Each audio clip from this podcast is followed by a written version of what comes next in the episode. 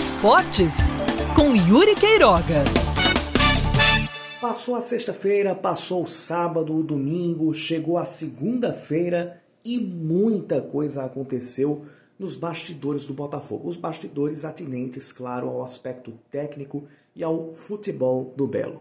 Depois da derrota no clássico Tradição para o 13 na quinta-feira, demorou um pouco, um pouco quer dizer quase um dia, mas no sábado, a diretoria do Botafogo confirmou a demissão não só do técnico Marcelo Vilar, mas de toda a comissão técnica que integrava a equipe. Além de Vilar, sai ou saiu o auxiliar técnico Totonho, o preparador físico Márcio Correia e o preparador de goleiros Walter Bahia. Imediatamente a diretoria anunciou a contratação de uma nova comissão técnica liderada pelo treinador Gerson Guzmão, que tem no currículo uma experiência de cerca de cinco temporadas com o Operário de Ponta Grossa, incluindo um acesso da Série D para C e um acesso de Série C para Série B, tão almejado pelo Botafoguense. Isso ele já conseguiu com o Fantasma do Interior do Paraná.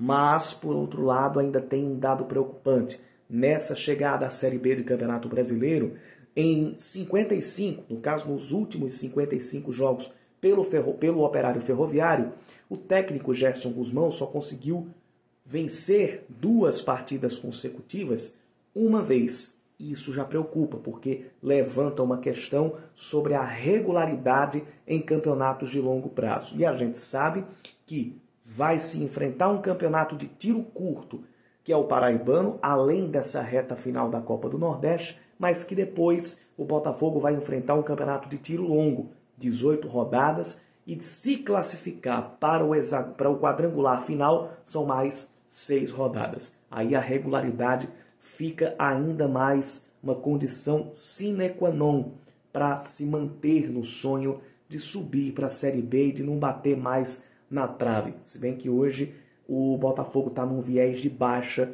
está num viés até de brigar contra o rebaixamento mais uma vez na Série C.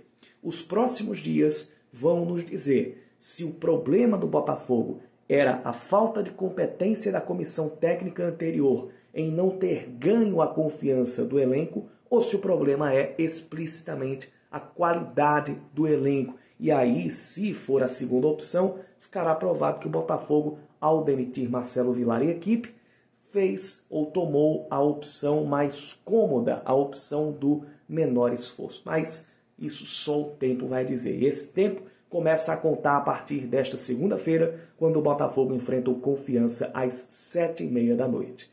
O 13 voltou a fazer uma partida em que teve alguns momentos de boa criatividade, mas no geral as limitações falaram mais alto e o Galo terminou perdendo para o Vitória por 3 a 1. O time, repito, ainda carece de peças, apresentou aí um centroavante que é o Geraldo, natural de Campina Grande, vem a ser opção para ser aquele atacante matador no time do 13, em que pese o João Leonardo ter feito mais um gol, dessa vez diante do Vitória, mas o 13 carece ainda de melhorias tanto de peças quanto de filosofia de jogo, encaixe dessa filosofia de jogo. Não adianta você ter momentos bons e não transformá-los em vantagem no placar. O 13 teve um a mais e mesmo assim ainda perdeu o jogo para o Vitória.